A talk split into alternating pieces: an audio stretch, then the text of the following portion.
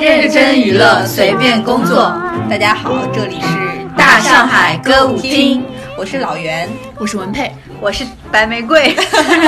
上半期我们的娱乐圈盘点聊了二零一九娱乐圈的迎来送往，然后因为时间比较长，所以我们可能会剪成两期节目。接下来可能就是我们的下半场环节，有两个关键词，我们先来聊第一个关键词，其实是人设。然后二零一九年也是人设比较泛滥和崩塌的一年，然后我们可以数一下今年有哪些人的人设崩塌了。呃，我先从那个先按时间稍微好的，稍微那个整理了一下，第一个可能开年的时候是吴秀波吧，大家定义为书圈诗歌。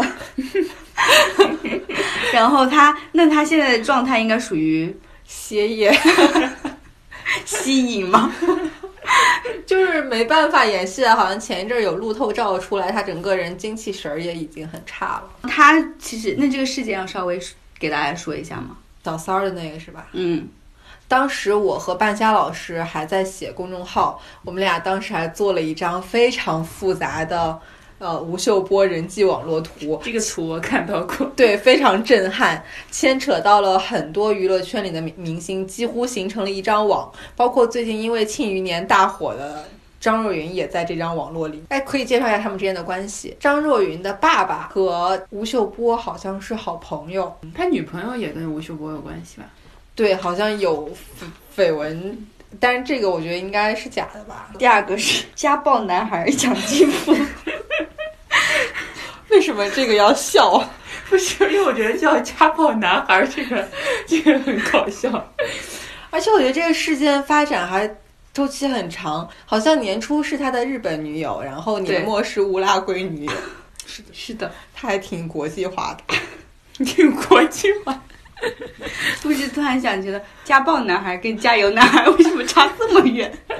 哎，不，我想起来一个点是，就当时我有我有认识一个跑娱乐的记者朋友，然后他当时不是跟家暴有关系啊，就是说。他们当时想跟蒋劲夫约一个专访，然后其实是提前一个月或者说提前半个月已经定好了，然后特别好玩。蒋劲夫就在采访当天，就是摄影师啊、记者团队啊、编辑团队已经到他们他们约好那个咖啡厅旁边了，经纪人和蒋劲夫一个人都没有出现，然后就打电话给经纪人说为什么？他说啊，那个我们家蒋劲夫昨天晚上昨呃昨天晚上不是昨天去打了篮球，晚上又去。跟朋友玩了，怎么怎么样？今天实在起不来床，然后我那个记者朋友就超生气，说：“那你提前约好的采访，你怎么能因为私人的这种玩耍的事情就放鸽子？而且你放鸽子就放了一一点招呼都没有打，然后就直接放， 然后觉得经纪人也很不懂事儿，明星也很不懂事儿。”那后续这个采访有补吗？没有啊，就后来又拉黑啊，这种还要还要补吗？这种就拉黑、啊。这种会上搜狐的那个黑榜吧？那说明他真的是也自己也不上心吧，对娱乐圈的事儿， 就也不负责任、啊。对对，就是一个不负责任的人，但是一个人品也很有问题的人。所以他就是退圈，是对大众的一种福报。行，接着吧。对明星不是啊对他女朋友不一定是福报，他这种人不配有女朋友。 这种家暴男就应该把他们用法律手段，是的，就不应该体谅他们。对，感觉那个虽然听起来挺极端，就是只有零次和无数次这件事情，但很多时候就是这样，因为我们把家暴视作这个人的一种极端的情绪状态的话，那么他就是一个情绪管理能力很差的人。他就是没办法控制自己啊，你只能用强制手段来控制他，要么你自己远离他，要么你把他送进监狱。对，而且他确实是属于一个起点还挺高的，他是胡歌来带的。哦，那确实，嗯，他这次家暴事件之后，胡歌他们不是还因为站队他被网友嘲讽吗？这个就是很迷了，这种时候就不要说话比较好。老袁对明星的劝告。行，下一个，下一个就是，其实大家印象都很深的，就是不知之网翟天临，翟博士真的是影响了一大批学子。啊我觉得翟博士现在是广大大学生、研究生、博士生心中的那种痛。对，好像就是我们实习生他们也是在准备论文什么的，就说翟天临事件发生之后，确实整个从学校到教育部都对论文卡得很严。我不能说这是一件坏事儿，但是我们如果站在学生的角度来说，确实是。现在没有以前宽松了，可能会增加更多的需要下的功夫吧。但是大家好好学习也，嗯，没什么不好的。 对于一一贯认真的人，可能没有什么影响。对，就是翟天临这个人设，其实就是一个高风险的人设。嗯，就哦，是不是这样？我是不是可以说一下，娱乐圈学霸人设本来就是一个伪人设啊吧？对， 就是一个伪人设。因为学霸其实，如果你是真学霸，你不会经常宣扬这件事儿的。对，那大家知道翟天临最近在干什么吗？他应该要复出了吧？他最近好像前前两天我看到红星新闻有写他的一篇报道，他在演舞台剧，哦，话剧还是舞台剧。但我觉得翟天临业务能力还可以。他其实当时打的就是业务能力好，又是学霸，对演技好嘛？对，对嗯这种我之前看过他演的《心术啊》，就演医生的那个，啊跟杨紫。哦，跟杨紫对，杨紫那会儿应该刚开始转型吧。我觉得翟天临就是开辟了学霸人设崩塌的这个路径，呃是之后的学还有什么学霸人设崩塌了吗？也没有，就是我觉得他这个崩塌的就属于学术方面的崩 塌，和那些真的搞学术崩塌的路径是一样的。不像靳东他们之前是因为实在太蠢，那个诺贝尔数学奖。还有那种在微博老是转发名人名言、心灵鸡汤的那种人设， 还有马那思纯也啊是对，马马思思纯纯， 呃，张张爱玲的各种 话，还有京京东也经常会吧。对，嗯，好，下一个我这里没了，没了， 这么快没 了。 因为我我翻了一下，就是我觉得大家都议论纷纷，就是大众化讨论度很高的，好像这三个还比较高。那我觉得这三个都是上半年的吧。对那我那我加两个，下半年你那们我来 加两个，一个是我觉得最近因为我在看《亲爱的客栈》，所以我想加个李兰迪，哦，也算嘛，就是我觉得算李兰迪是我最近觉得说跟我以前认知不太一样。李兰迪以前就是乖巧小妹妹，她演的那个那个那个跟跟我张新成演的那部剧叫什么来着？羚羊和余周周。对对，因为我当时还挺喜欢她，觉得就是就是其实跟你妹的人设差不你多 怎。么骂人啊？ 是我妹妹，不是我 妹。跟你妹妹，跟你妹妹其实定位是差不多的嘛，但她其实，在《亲爱的客栈》里面就有点情商有点低，然后有点跋扈，然后包括她最近演的那个《梦回大庆》， 然后又又很不注重身材管理啊，怎么怎么样。嗯，长相这个我不评判啊，就是我觉得就是可能之前树的一些清纯可爱小女生的人设，参加过真人秀之后是有些崩塌的。这方面我觉得春夏也是，春夏有吗？春夏有，春夏有。之前他参加那个其学实习人生，花花店什么，啊，花店那我没看。小 S 那个吗？对，当时也是，但这个节目我没看，我只是看到网上有人讨论，觉得说跟之前跟他之前树立的这种文艺女神的这种人设也不太一样。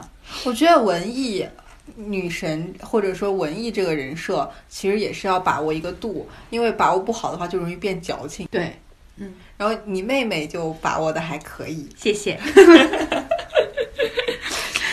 然后除了李兰迪，另一个我想写讲的是江一燕，啊，江一燕虽然你们都觉得他本来就没有人设，但他之前确实就是那种热爱公益，就是去支教嘛，我觉得她有人设，她也是文艺女神的对人设对文艺，但是现在不是因为那个建筑奖又被扒自己就是这种造假之类的，对，但我觉得她写的那个说明，嗯，我觉得还还有蛮还有文很有文采嘛，但不一没定是有他没有自文己采，我觉得就是还蛮诚恳的，就是这种。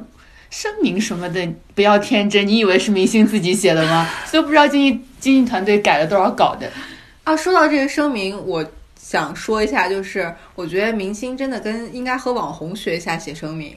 你记得那会儿我们看那个长期住在热搜，但我们不知道他们究竟是谁的哦那阿个庆，阿庆，阿我信至刘今洋，不知道，至今不知道。对他们那个声明写的特好，嗯，就尤其那个女方直截了当的分手什么的那些，就看着文采飞扬且容易引发共鸣。嗯我觉得明星团队真的应该学习一下。但我觉得这种这种声明，说实话，我觉得不是他们自己写的，但是是你的团队写。你应该说团队们学习一下，你不能说啊，对，就是因为这个代表你对这件事情的一个态度嘛，就算不是你本人写的，也代表你的态度啊。哦、江燕这个我也想补充一点花边消息，因为当时这个事儿发生了以后，我有一个朋友，他是住在那附近，不是因为住在那个。富豪区附近，而是因为他们的宿舍在那个附近。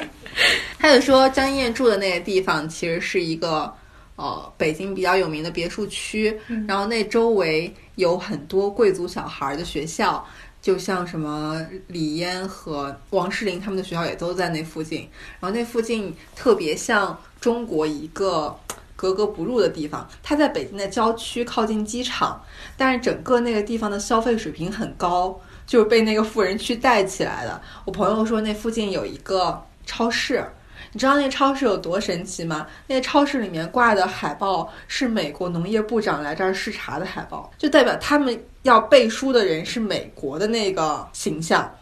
然后他们在那个超市门口有很多招贴画，然后那些招贴画是要招聘会英语的司机和保姆。那个地方会让你觉得有一种魔幻感。 我不配， 我也不配。然后那个江一燕的别墅不是在那附近嘛？嗯然后她的那个绯闻男友就好利来那个罗红，嗯，罗红的艺术馆也在那附近。其他人设崩塌的我没有，我就补充这两个吧。我觉得黄晓明也算吧，就黄晓明之前给大家就是帅哥人 设，我一直 他已经很久不帅个人对了。他只有年轻的时候演那个泡沫之夏，不是那个那个歌那个叫什么杨杨过过的时候，我觉得哎古装挺帅的，后来没有了。他应该是从跟那个陈乔恩演了一部霸道总裁的那个片子。那不是霸总人设吗？对呀、他走了那个霸总人人设，然后就被人说油腻 嘛，就是从那个时候是一直是有油腻的这个呃诟病吧被，然后但是大家也没有很那个他，就是觉得就油腻而已嘛，很多人都很油腻， 还是能接受的。然后到可能到中餐厅之后，就是整个崩塌的很严重，已经无法用油腻来他就代表了我们就是职场可以投射的一些 人。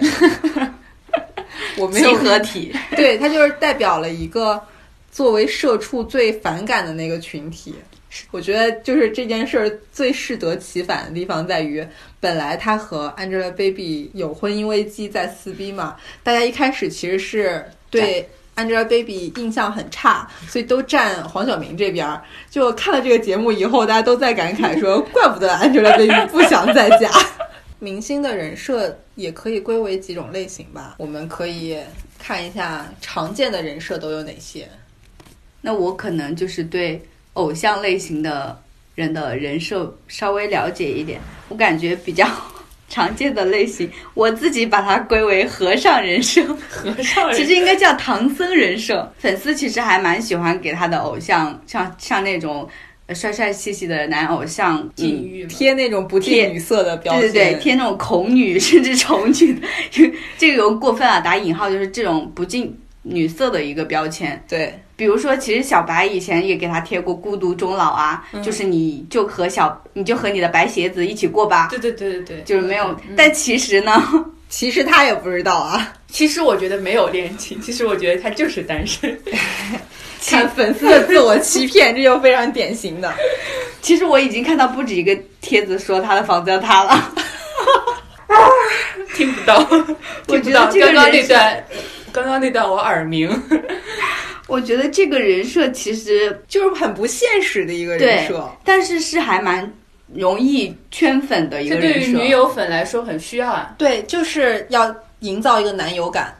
对，就是我得不到，但是别人也得不到。那除了白敬亭，还 有其实王一博也是啊，肖战也就是肖战说但我是不我谈恋爱，我要好好工作。但是王一博的是搭配肖战的使用的，就是你看他对肖战是这个样子的，对其他的女的，就是连他的手机拿手机的时候手都不碰一下哦，就各种有七美和在前面，他们还能说得出这种话吗？他们可以。 这段可以插播一个王一博房子塌了的背景资料，就是他和那个影视圈大佬的女儿要来影视嘛，啊，对他爸是代理劳斯莱斯发家的，然后后来做影视圈，和成龙关系特别好，对，但是后来因为投资不利之类的事情吧，然后整个他们家就有点儿要倒闭了。然后他爸还上了那个限高的名单。齐美和是要来小公主，但是她也是饭圈女孩非常深恶痛绝的一个人，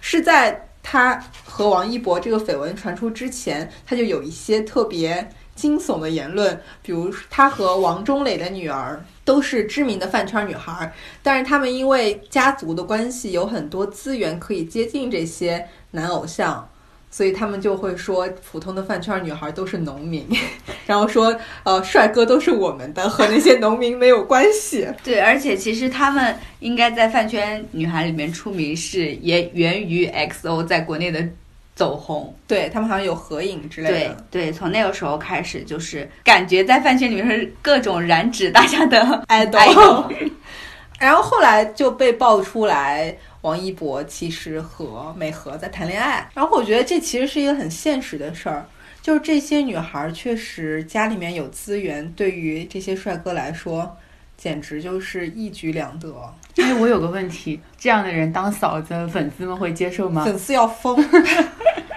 我觉得是，这相当于你的哥哥趋炎附势啊，对，就被包养趋向于了。资本，嗯，就算他们是真爱应该，不粉丝也不能接受吧？对，因为背景原因。我觉得对啊，但是这个事情只有饭圈女孩知道呀，意思这个和尚人设是给大众看的，是吗？就是可能也是属于他们想安利出圈的一个人设，而且另一方面。他们会死咬你说的这件事情没有锤，进而用不近女色给你洗脑，这是不切实际的。 这个洗脑包我可吃不下。反正我觉得第这个人设就是还蛮典型的，在男爱豆里面，是的，就我觉得男爱豆就算不进女色也进男色啊，进男色他们可以磕 CP 啊。我觉得粉丝们接受进男色，哦，是这样啊，其实好像那个网瘾少年之类的这个人设也还蛮多的吧？打有游哦吗，戏这种嘛，嗯，也或者算是知道很多互联网的对梗对对这对种对。其实前段时间那个宋轶好像应该也是有一点走这个宋轶宋轶就是是 谁？女明星。范若若、这又是谁？庆余庆余年的女主啊，不是不是妹妹，庆余年妹妹， 对他，他就是他会在他的那个微博上写很多饭圈女孩的用语，比如说我们要走花路啊之类的这种。这这就是网瘾人设跟二季是对，这种，嗯，但我觉得网瘾人设比较适合有反差的人设，就是比如说你其实是一个老人老头儿， 林俊杰，林俊杰不就疯狂喜欢打游戏吗？他不是经常会就那是约什么陈赫一起打游戏啊？那这周种杰伦也是网瘾人设吧，也挺爱打游戏的。但是这个不属于这个属于人设嘛？我其实想说的人设是类似于像二级少年和八级少年这种。对啊，嗯我觉得老人比较适合这种网瘾少年人设啊， 就是年轻人只适合二二级人设设是吗啊就你要有个反差感。对，那这个叫什么人设呢不？知道网络人 设。网络不通人设，这个人设，我觉得老人里面有比较有代表性的吧，也好像我我居然想说苏有朋，嗯他是网瘾少年类型的吗？就是之前好像有一个采访就会访问他很多有关一些饭圈用语，他都非常熟悉。哦，厉害了，这个年代的人比较适合走这个人设。对，那其实还有一个，我觉得还蛮最近应该还蛮好用的沙雕人设。啊，嗯，这个我觉得很讨喜。我觉得整个 Rise 这个团都在走沙雕人设，是的， 他们喊的口号叫啥来着？我忘记了。 奇奇怪怪的手势什么的， R One S E 那个那个，我至今不知道怎么比。然后包括他们很多像周震南啊，还有那个姚姚琛啊，都走的沙雕人设的感觉。就是还蛮明显的沙雕人设。我觉得有一些男明星走啥叫人设男也女挺明星一般都傻白甜人设，哦，对，我们先说男明星吧。我觉得林更新也是沙雕人设，林更新才是网瘾对人设。然后那个谁也算沙雕人设吧，黄子韬。对，黄子韬也是。就这种的前提就是你要豁得出去，足够搞笑。说实话，我觉得 黄子韬不是人设，是他就你看搞吃了洗脑包了吧？ 觉得他不是装出来的，他是真的就就就是 那样的。就傻是吗？对，但我觉得林更新就是很有趣，嗯，嗯就很适合演小品。他还是东北人，对，东北人天生适合这个人设吧，哎，对，东北人好像还蛮具有喜感的。天分。雷佳音听说是一个就是人设立得很成功的人，对。那雷佳音属于那种，他不算沙雕，他算那种， 抖机灵，嗯嗯嗯，对对对对，抖机灵，就是喜欢说一些， 有就他能说得出来有趣的话，我觉得这是一种能力。这是东北人 的很多人是说不出来，就能让大家真的发自内心想笑的话的。对，搞笑人设。你不可能像沈腾一样有趣，哇，沈腾真是我我有去接的 top 了，沈腾和贾玲对，然后我看过贾玲经典那个救场的那个，啊，你有看过那视频？看了看了，很棒，对，就是现场有点冷场，没有记者问问题，然后贾玲就站出来救场说：“大家真的没有问题要问吗？问点绯闻也行 啊。我已经这么不火了吗？这就是种真的是放得下玩儿就开，不装没有偶像包袱的人才可以那什”么。对，这种人路人盘都很好。 对，哎，这是而且这种人设很吃香，只要是你这个人有趣，他不会崩塌，就他不会说因为你这个人突然变得不有趣了。 对，就是你自己也能通过有趣来给自己救场，对，这个人设是好的。 但这个人设难度比较高。对对，自身资质要求比较高，希望我我白以后也可以成为这样。就是他不用那么沙雕，他只要变成一个有梗有趣的哦，他现在已经挺有梗又有趣的，对，你就保佑他房子别塌就行了。好难啊！ 年龄到了呀， 对，我觉得房子塌也还好。也能接受，年龄到了。反正不是我的房。 这个我觉得另外一个，那延伸这个就是那个耿直的人设好像也蛮多的吧，但耿直人设这两年也开始，就是会就被因为人说情商低，对耿直，有人会觉得你莽撞，比如说刘昊然曾经说什么考研的，哦，这个我知道。就是说好像说考研的还叫姐姐，哦哦对对对叫阿姨什对么对类似于这种。他说你有，有你就是记者问他说你有对考研的姐姐们想要说小姐姐们说些什么话吗？他说考研的人那还要想是姐姐吗？怎么？啊，所以我觉得明星发言真的应该很小心。可是有时候有些细节真的是你小心也注意不过来的，对就只能看你先天这个人的情商对，或者说你的资质，你是不是一个发自内心很尊重别人的人，嗯，对，这个风险真的很大。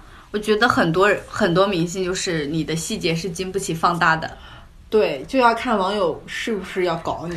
我突然想起来，前几天看网上一个动图，就是杨幂和王鸥，不不算拉踩啊，就是王鸥很有礼貌。她参加红毯的时候，旁边的礼仪小姐给她递签名的笔，然后王鸥都是半蹲着身，然后双手去接的，杨幂是这样接的，就就不然后看签个人家字，然后往这儿一扔，然后还还推了一下那个礼仪小姐，说她挡住她拍照了的意思。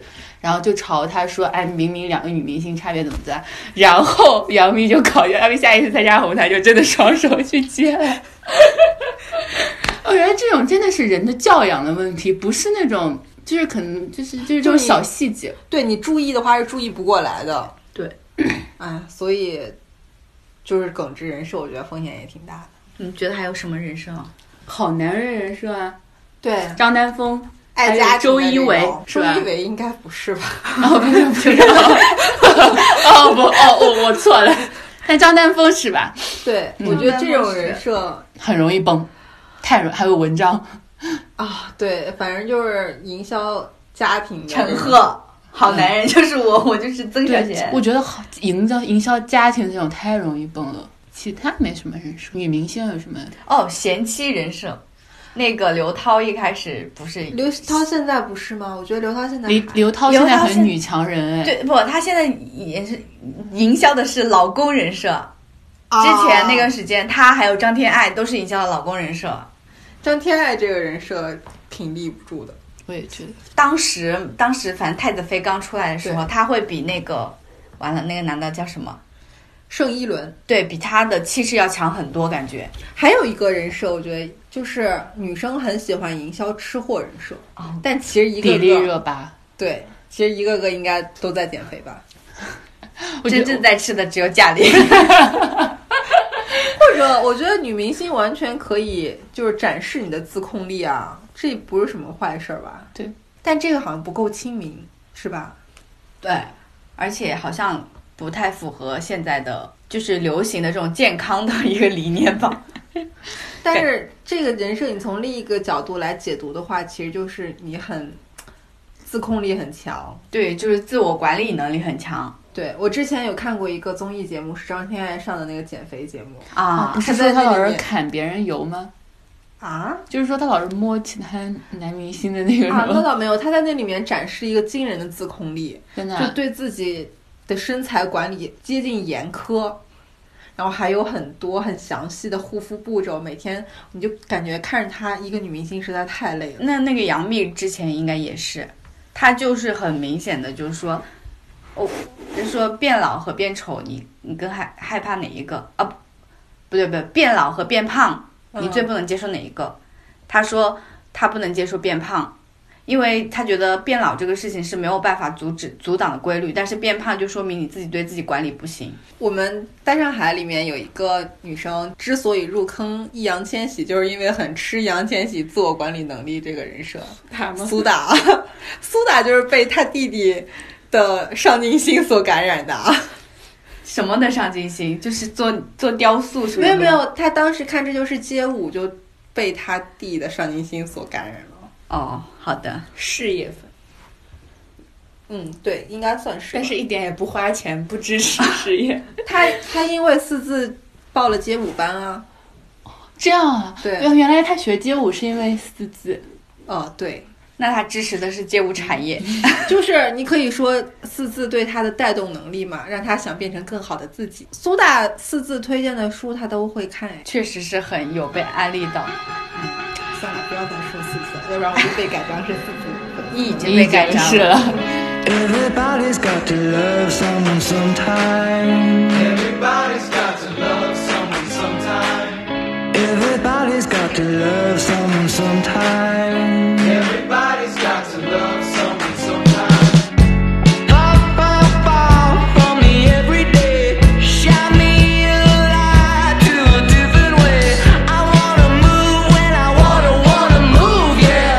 I wanna groove when I wanna wanna groove, yeah. I think that I'm gonna break it. I'm breaking, I'm breaking, I'm breaking, breaking, break it down. One life forever.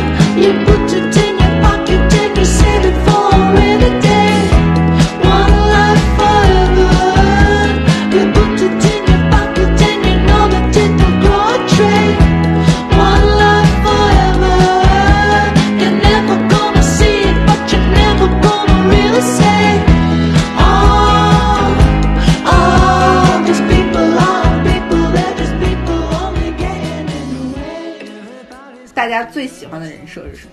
沙雕就是那种自嘲的人设吧。其实周震南之前一个很蛮拉好感的一个点，就是当时好像有媒体问他说你：“你最想跟哪个艺人？就这么多明星来聚聚在聚在一堂，你最想跟哪个艺人合作？”他说：“哎呦，都是前辈。”然后别人别人又说追问了，他说：“不，我不配。” 就是感觉这种自嘲型的人设还蛮圈圈好感的。嗯，对我对我来说是比较讨喜的人设。 我可能就是就是类似就是有梗的人设，我就是可以放得下、玩得开的这种吧。然后我很喜欢一个人人设，还挺冷门的，我还蛮喜欢浪子人设的。比如说朴树吗？呃，比如说我我爱豆，我爱豆是一个日本男明星，但是他就是那种，呃，非常黄暴、向往自由的那种浪子人设。我在他身上还挺受这个吸引力的，但是我觉得国内这种人设很少。男人味吗？彭于晏，哦，不是，不是这种，就是嗯，身体上的男人，就是那种性格上的，性格上的就是很很放放荡不羁的这种，放荡不羁爱自由这种。我觉得乐队里面很多人都是这种，哦有没？有？彭磊，对，彭磊人设我挺吃的啊。彭磊应该不是人 设，他就是这种，真真人就这样是吧？对对，嗯就是其实越接近你性格越好吧。那大家觉得人设是不是真实存在？你们因为刚才大家也有人说，那个他觉得这不是人设，就是他自己的性格。你们觉得呢？我我觉得人就是经纪公司想给这个人树人设，肯定是根据这个人原本的一些特点来的，然后去把它放大，把这个特点放大，然后呃让观众觉得哦，他有一个鲜明的标签，形成了这个人设，对吧？呃，代表性应该是杨天真。对对，杨天真，对杨天真对公司艺人的打造，就是像在打造一个产品一样。对，他对他们会有所谓的定位，然后有很流程化的包装。这个你们不是都不是很认可这种模式吗？杨天真，我觉得他属于那种，比方说他打造朱亚文这种，这种成熟男呃中年男呃艺人的这种人设，我觉得打造好了是好，打造一不小心过了就油腻。但是他现在就有点过 了。是对对对对，他现在就有点，但是你不可不否认的是，朱亚文在签了一星之后火了一把。资源飙升吗？就是不管是曝光度啊，或者是他呃他在网友心中的这种形象啊，这种立体化什么的，就是我觉得更是鲜认知明了度。高了。对对对，他之前可能就是拍一些像什么《红高粱》这种，你可以说他演技好，他是一个好演员，但他可能国民度、知名度什么的没有达到这种现在这种地步。对，杨天真是把这点做到了，但他就是过了，就是我觉得油腻了。嗯，是吧对，嗯。其实杨天真手下艺人感觉都是符号化比较强的，包括之前的雨琦姐姐也是。那雨琦姐姐的个人的私生活，应该属于她在打造她这个张雨绮人设中的异异类吧，就是突然爆爆出来的没办法控制的事情，对就破坏了她的一个人设吧。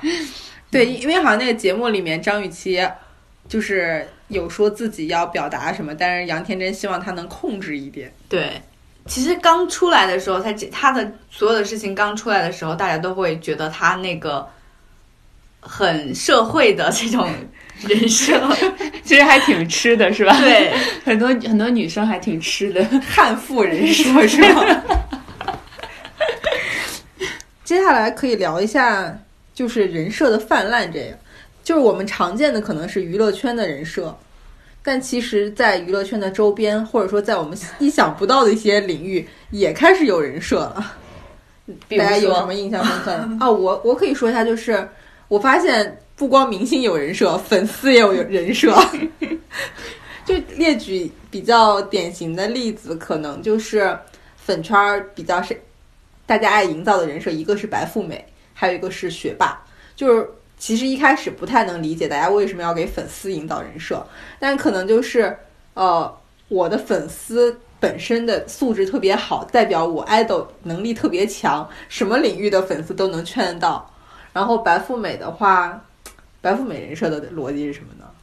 白富美的人设逻辑其实跟你那个也也是差不多的呀。就连白富美都喜欢我哥哥，你对呀、呀、就白富美什么都有了，但是还是喜欢我哥哥。 或者是说我的粉丝购买力比较，对对对啊！我最近，哎呀，我又要暴露我了。 我最近就震惊于粉丝每天晒单这件事儿。啊，在哪儿晒微博？四字不是代言了那个阿玛尼嘛？然后因为我关注了一些四字的大粉儿，然后他们现在就开始转发一些他们圈子里面特别有钱的粉丝，比如说阿玛尼的套盒一买二十多套，或者说那个订单最后的总价就是好几万。就来以证实自己 idol 的购买力特别强，说我 idol 有多么多么能带货。今天我听到的最新消息是，好像阿玛尼给四字一个特权，就是他们可以在阿玛尼的那个限量版套盒上刻字，然后好多粉丝不就去买套盒，是在上面刻呃四字各种符号化的那些句子嘛？结果刻字的那个机器今天都被他们搞得没墨水了，还是怎么着了？其实之前应该是肖战代言了有有一支口红，也是说可以刻字，有人就刻的博君一笑什么什么什么我。想起来了，呃，那个 大力买的白灵灵的鞋。我就没有为我的爱豆消费，我有点惭愧啊。接下来要聊一下我们去年重要的一个内容消费直播。昨天晚上我本来想看一眼李佳琦的直播，因为我最近需要买一些东西，但发现佳琦哥昨天晚上没有直播，让我生病了心里空落落的。为什么？你本来以为李佳琦是三百六十五天每天都不休息的一个人，结果你突然点进去直播，发现他昨天晚上不在。对我就是问为为什么昨天他不在？ 我不知道啊，他不是那种过年回去都会要直播，一定要直播。对李佳琦真的是一个过于努力的人。嗯，我是李佳琦饰演，但是我很担心明年会不会大家还记得李佳琦的名字？其实按照规律的话，这就是一年的事儿。但是我觉得李佳琦是一个现象级的人，就是他的努力程度以及他本身的素质，就是亲和力什么的，嗯，我觉得是不是一般的主播？我觉得这个可能在，这个我可以把它形容成龙头嘛，就是它其实已经成为了一个直播里直播主播播直播主播里面的一个龙头，那它造成的就是一个良性循环，就是资源。就是比方说，我打折，我的优惠越来越往李佳琦和薇娅集中，那我拿到的资源越多，我的粉丝受到的，我的我的粉丝，我的观众受到的优惠越大，那就会越来，就是这个资源是越来越良性循环的，所以我觉得它会持续下去。对，是是这样的。但是李佳琦毕竟他是一个人，就是他不是机器，我觉得他是有力竭的那个点的。而且如果他是一个人的话，大众也是会有那个审审美美疲疲劳劳点的。对，这其实就是我之前一直说的，我觉得现在肖战有被过度消费的倾向。 但是肖战这个，我觉得就是他的公司是故意的，就是知道流量现在更新换代太快，所以就要在他火的时候尽可能的薅羊毛。尽可能榨干它的价值。对，那我觉得对流量来说也不是坏事儿，因为你要认清你你自己现 实，对 不要对公司和粉丝抱有幻想。对，甚至你不要对市场抱有太多幻想。现在还是寒冬呢，没准儿过两年如果寒冬更厉害，你就被抛弃了。对，其实那这样想想，其实也是一个蛮悲惨的。嗯，就是很残酷的事儿。嗯，然后李佳琦这个，其实最近因为我最近参加了一些年终的活动嘛，大家围绕的话题也都是直播带货这个事儿。我昨天还是前天有参加一个会，听到一个数据，我觉得还挺惊人的，就是当时我也在群里面有跟你们分享，就说现在呃淘宝直播的主播。他有十，就是没有具体的数字，但他有透露一个直播间的数字是十五万间，那如果我们按照每间直播间有一个主播算的话，那就是十五万人，至少有十五万人，至少有十五万人，肯定是多于这个数字的。但是其实，在直播领域，它还是一个二八效应很明显。我觉得二八都有点夸张了。依旧，零点一和对， 当时我跟你们说的是，现在有多少人的收二百人的收入过百万是吧？好像是这样好。像是对我当时淘宝直播的负责人，他好像透露的是这样的一个数据，所以他虽然是一个看起来高收入群体，尤其佳琪哥哥好像收入七位数，啊、但是这真的是一个寡头游戏。对，这个行业大多数人还是处于一个无人问津的状态。然后，如果按照刚才文佩所说的那种资头源部效应对头部效应的话，这其实是一个越来越头部的过程。嗯，我自己虽然呃写了很多次李佳琦，然后也经常跟大家讨论李佳琦，但其实我也没有在李佳琦直播间买到过东西。这个注意我的措辞，我是没有买到过，我尝试买过，但实在是抢不到。对抢不到。我尝试的两次吧，一次是好像就是双十一那会儿跟大家一起买粉胶，那个实在太难抢了，那个没抢到。然后还有一次是，呃，李佳琦直播间最近有和明星开展一些合作，就比如说直播卖电影票这种事儿，这其实是电影宣发的一个新渠道，对突破性进展，所以我当时是打算买一下南方车站聚会那电影票的，但没想到连这个我也没买到，只能说李佳琦带货能力真的太强了。文佩老师和我虽然没有在李佳琦直播间买到过东西，但是我们享受了李佳琦直播间的红 利。就是我我们俩有一个共同的同事，然后在李佳琦直播间抢到了两份儿东西，然后他就把一份儿，呃，以极低的价格转手给了我们俩，然后我们觉得嗯挺好的，手速快还是很好的。那我其实有一个疑问，就是对于这种就是头部主播，其实有很多人，大部分可能是抢不到的，它是会增加你下次再去购买它。呃，去观看这个直播的粘性，还是说你多次购买不到之后，其实就已经不想看了？我觉得有可能就是多多次购买不到就。就觉得哎，放弃了，我就是我无所谓的挣，就是不要再挣扎了，就是 反正也抢不到，浪费时间。认定自己不是被选中的那个人是吗？那那那下面我来给大家讲一下，就是分成的这 个科普一些有对关对对直播行业的小知识。稍微科普一点，就是。呃，淘宝直播这些播主们，呃，不对，这些主播们，他们这些销售额的一些分成的一个部分。然后它其实主要分为三部分，一个就是平台方，比方说，呃，淘宝呀、抖音呀、快手啊这种平台方。然后第二个就是 MCN 公司，呃，然后第三个就是网红，不是主主播他们自己。我是不是不能叫网红？是应该叫主播是吧？对，需要给大家介绍一下 MCN 是一个什么样的机构吗？这个你来介绍，你比较专业。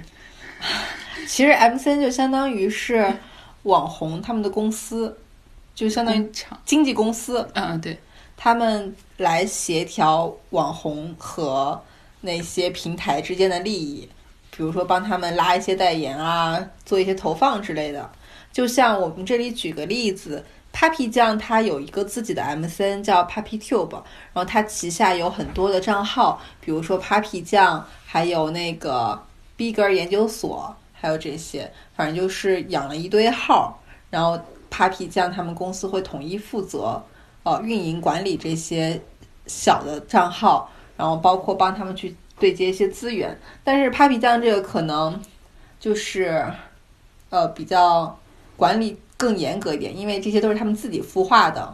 还有一些 MCN 公司他们的管理更松散一点，比如说他们会签约一些已经很成熟的公众号，帮他们代运营这种。嗯，这是目前比较呃常见的常见的去两种形式。然后 MCN 现在发展有多快，大家知道吗？就全国已经有上千家 MCN 机构了，而且这些机构不止分布在北上广深、杭州这些地方。我昨天采访了一家 MCN 公司的老板，然后他们的基地居然在青岛，而且他们做的很好，是抖音前几名的。头部对，呃，我觉得大家可以从这一千多家里面挑一些上市公司去买他们的股票，你要荐股 吗？对 这种不不是不能非法建股啊，但是觉得说 MCN 是肯定是一个从传媒行业来说是一个大的趋势，然后包括像前几天我可能说一些就是股票方面的知识，就是李佳琦之前代言了金字火腿嘛。然后金字火腿这家上市公司就把李佳琦当天卖的这个销售额去做广告，然后当天就股价就涨停，所以就是可能就是网红直播这个经济是是一个以后大的趋势，包括资本市场呀，还是你平常的生活体验上都可以体会到，所以大家不妨去关注一些相关的上市公司去炒一波。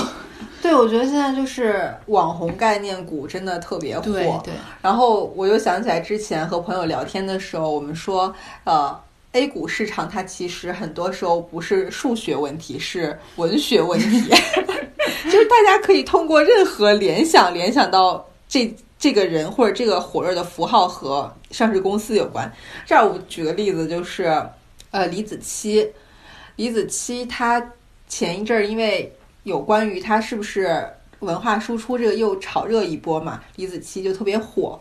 然后李子柒背后她其实是有签 MCN 的，然后后来有网友发现她这个 MCN 公司的投资方有一家呃，鞋就是鞋类品牌，就是那星期六那个。对我知道。对，然后这家公司就涨停了。，这家公司不止涨停了一个哦，就最近像什么芒果超维啊、星期六啊，然后什么中中广天泽啊，就是这种只要跟 MCN 有关系的公司，一般都会涨停。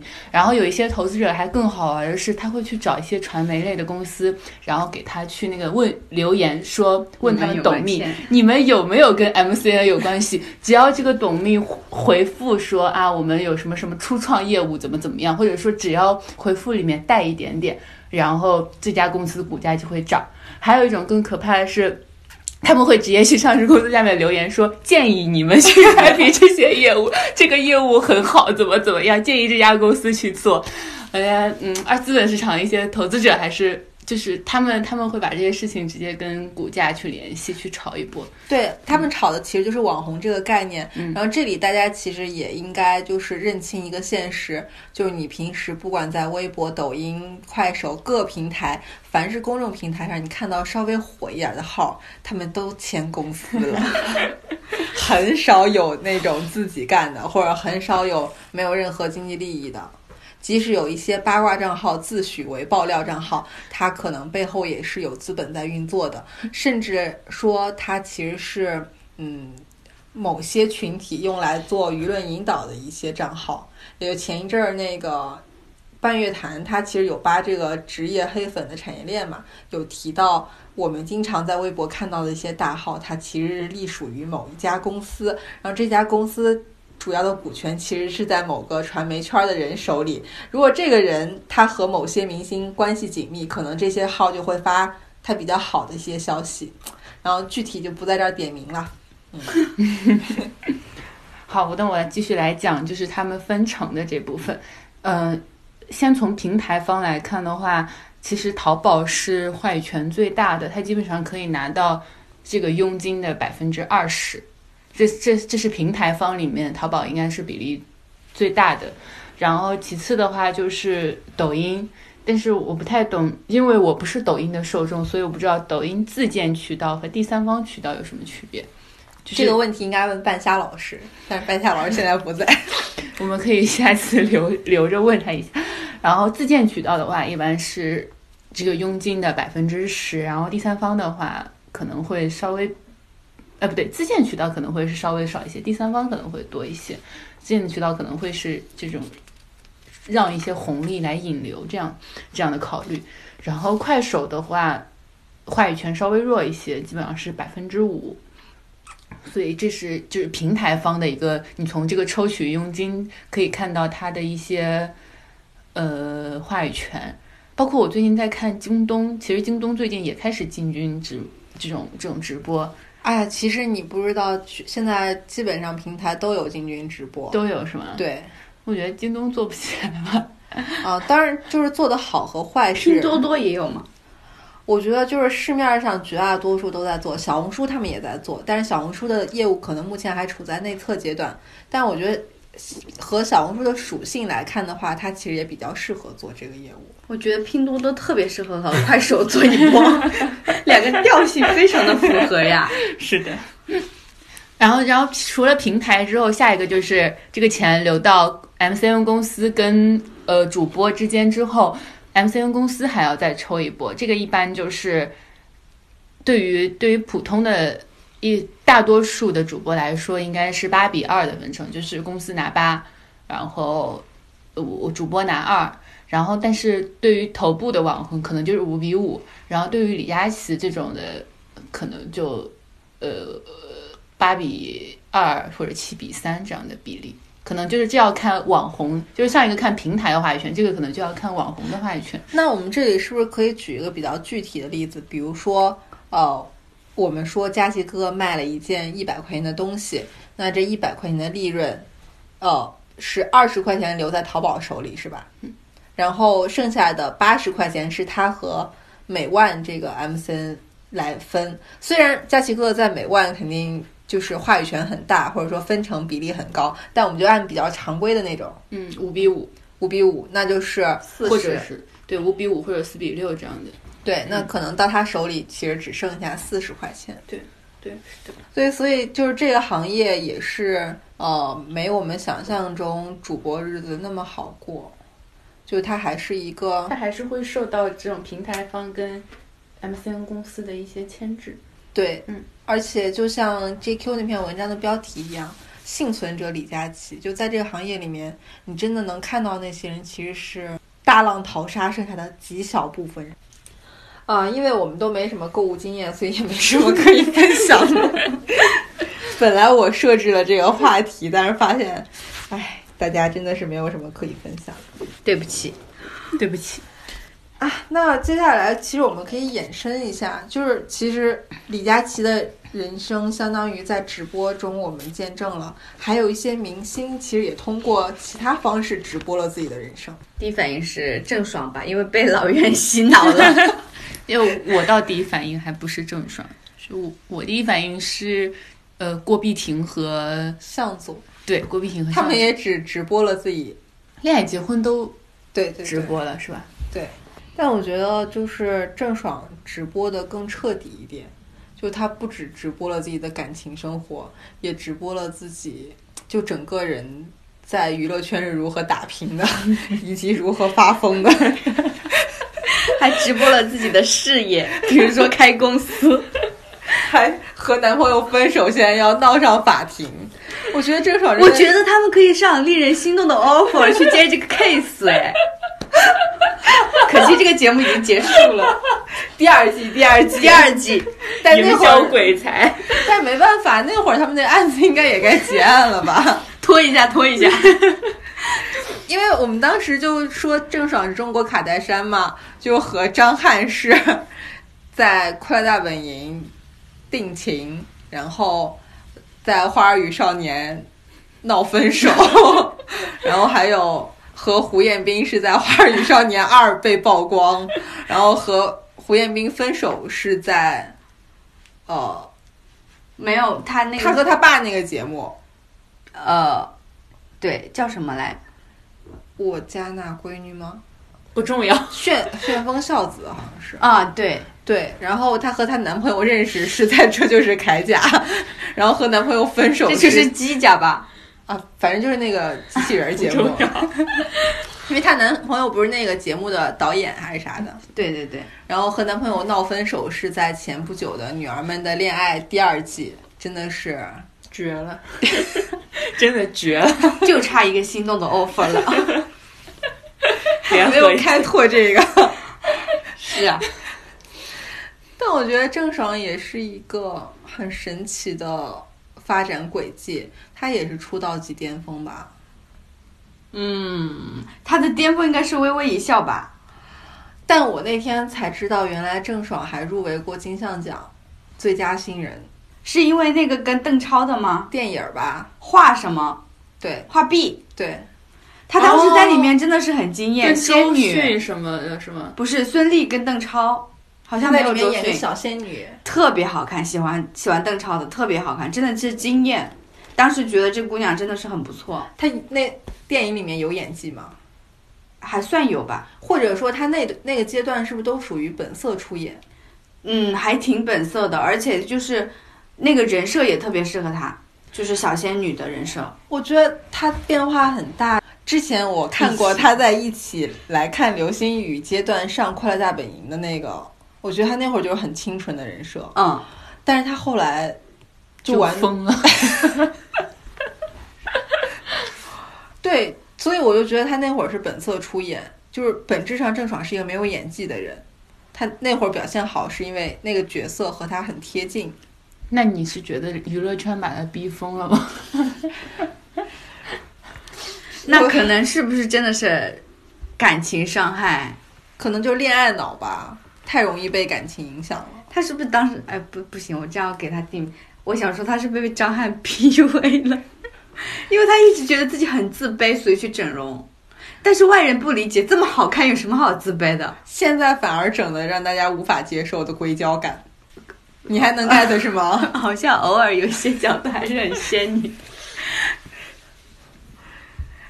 就是我觉得这个和他自己有关吧。我觉得他是一个情绪调节能力很差的人，从他在综艺节目里的表现能看出来。我前一阵儿通过八教主的那篇长文，就是分析《花儿与少年》里面各 种 我也看了，精彩了。然后我我通过那个文章，我发现就是在《花儿与少年二》那个节目里面，郑爽就是一个非常不成年人、不成熟的一个人。他是没办法管理自己的情绪，以及用成年人的心态来和别人对话的人，而且他好像也没有一个自洽的过程，他就是前后，呃，态度和价值观反转很厉害的一个人。还是不太成熟，包括包括这个，我觉得跟他爸爸对他比较溺爱啊什么的也有关吧。可是我怎么记得他很小就离开家了？嗯，哦，对是这。样的吗？对对他很小离开家，好像上那种类似于舞蹈还是艺术学校，对，就一个人生活。所以可能他那按理说这种人应该比较自立，是吗？对呀、但我觉得可能这种环境下会有两个极端吧，一方面是比较自立，另一方面可能就是极度缺乏安全感，对，就变得有点极端。但是郑爽给我的观感实在太差了，就是她不是好像说自己想当网红，我就希望她去当网红， 别拍戏了，不要再染指那些资源了。这段是危险发言吗？郑爽还好吧？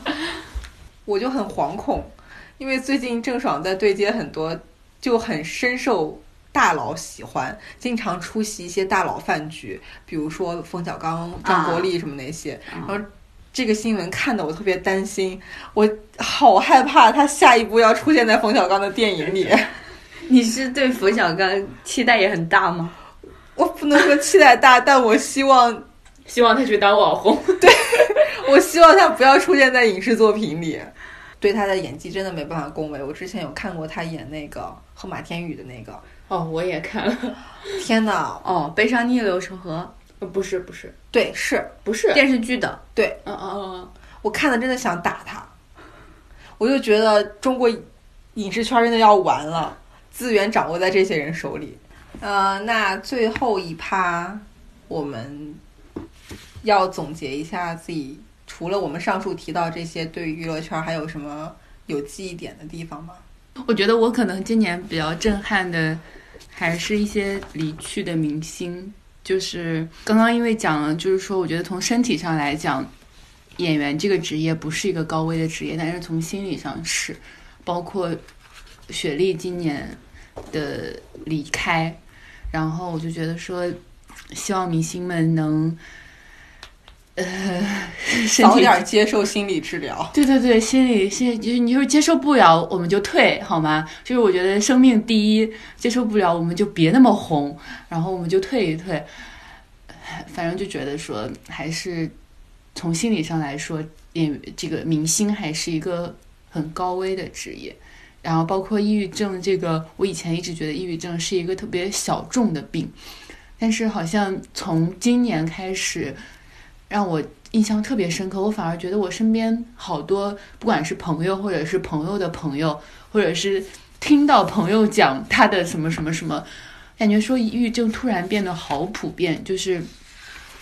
不仅是演员这种职业，反而是大家这种都市男女青年，因为工作压力也会经常会受到这，所以我觉得心理上希望大家生命第一，健康第一，工作第二，娱不对娱乐第二，工作第三。我感觉你这段话说的就是特别没必 要，好吧，因为没有明星会听我们的节目。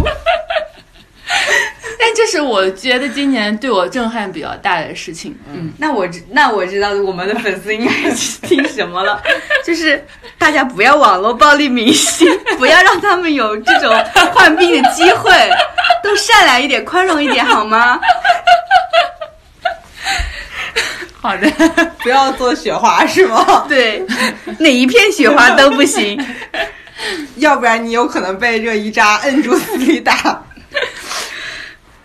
其实我挺我挺欣赏热依扎的，就是我觉得在娱乐圈或者就要有这样的反抗精神， 就是你没有这样的心理状态，你就不要在这个行业。但是热依扎的情绪也很不稳定，而且她本身是一个抑郁症患者，所以你很难想象说她表现出的一些呃很直接或者很呃怎么说呢，就愤怒的场景，是不是她的情绪已经到了一个临界点？我也会因此很担心她的情绪状况，有可能她在这个反抗的过程中反而就是会更容易崩崩溃一点。那我觉得情绪发泄出来比自己一个人默默的承受，然后突然那什么好很多。那接下来我可以说一下，就是我对去年整个娱乐圈的印象最深刻的是一个“乱”字，因为我觉得，呃，不是从明星的角度，可能从产业的角度，我觉得它进入了一个乱序时代。最有代表性的应该是各种影视作品的撤档和临时上档，或者零宣发上档。我觉得这件事儿开始在去年变成一个很普遍，或者大家已经接受的游戏规则。我的宋大志就是零宣发突然上档，对，还有《长安十二时辰》，《庆余年》也相当于零宣发。嗯，然后呃，撤档的影片，我觉得我们如果现在数一下都数不完，因为这是一件持续在发生的事儿。呃，所以我会觉得，在这种整体的产业环境下，就是影视作品它已经开始，就是前途未卜了。你即使拍出来，能不能上档不一定。就好像大家之前都在说单改，说二零二零年是单改大年，但你很难保证会不会二零二零年突然像限股令或者有什么限单令，那真的所有影视公司的投入或者说这些所谓的好饼全都打水漂了。就在这个环境下，影视圈其实真的是风雨飘摇啊。然后我就觉得，希望环境还是能够更宽松一点吧。就，呃，对娱乐圈的美好期冀。你这个你这句话说的说的好像国家广电总局会听我们的， 听我们的。我们是影响广电总局的播 客。本玫瑰有什么补充的吗？没有哎。啊，行，没有就结束吧。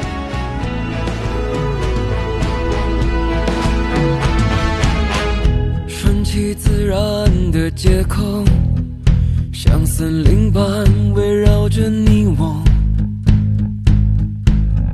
消极的笑着，痛快的哭，生命真的很难形容。顺其自然的回答，你要喝咖啡还是泡茶？